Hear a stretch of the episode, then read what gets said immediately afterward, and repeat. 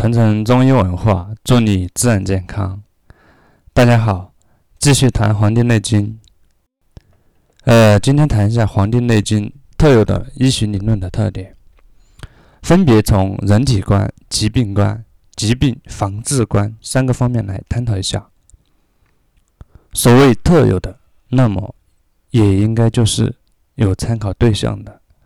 当然，对于中医。最大的参考对象就是西医。虽然西医是后来才随着各种教会医院进入中国，传教士借着行医治病救人，同时也传教。然后呢，医院也发展起来。呃，虽然是后来的，但是同属于解决人类健康问题的，只是不同的两个体系。所以呢。呃，以此为参考对比，还是必要的。《黄帝内经》是按照自己的思维方法建立起来的独特的研究人体的角度和方法，从而形成了中医独特的人体观、疾病观和疾病防治观。呃，下面展开说一下这三个方面。人体观，通俗的说，也就是。怎么看人体的？一方面把天地人看成一个统一的整体，分别把人放入到天地、自然、社会中去看；另外一方面，认为人是由气、气机的运行来维持生命的，气机的正常运行是升降出入，气机运行正常，那么人体就是正常的。用现代医学的观点来看，把生物、社会看成是一个整体，而《黄帝内经》那时候就已经这样看待了，所以人体观还是比较超前的。第二个方面，疾病观，人体疾病观很重要的一点就是自然和谐。身体如果失去平衡，不自然和谐了，那么就是疾病。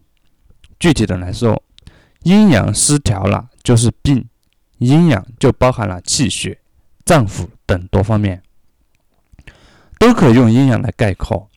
《黄帝内经》中，天地之道，万物之纲纪，变化之父母，生杀之本始，生命之福也。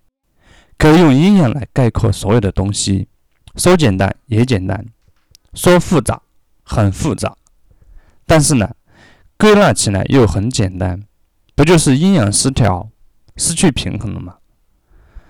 然后咱们想办法通过一些手段协助恢复平衡，那么疾病就好了。所谓和谐，就是在合适的范围内平衡和谐。比如气血充盛、旺盛是好事儿，但是多了、约堵了就是坏事儿。七情人人都有。但是过了就会出问题。高兴是好事，高兴大发了也不好，喜极伤心嘛。《黄帝内经》根据奇恒常变的观念确定疾病观，奇就是特殊，恒就是正常，常就是正常，变就是变异，正常就是健康，不正常就是病。体内阴阳之气的和谐、有序、统一就是健康，反过来就是病态。所以，关于分析疾病的问题，中医是生的要领，在更高的高度上的。呃，第三个方面，人体呃疾病防治观。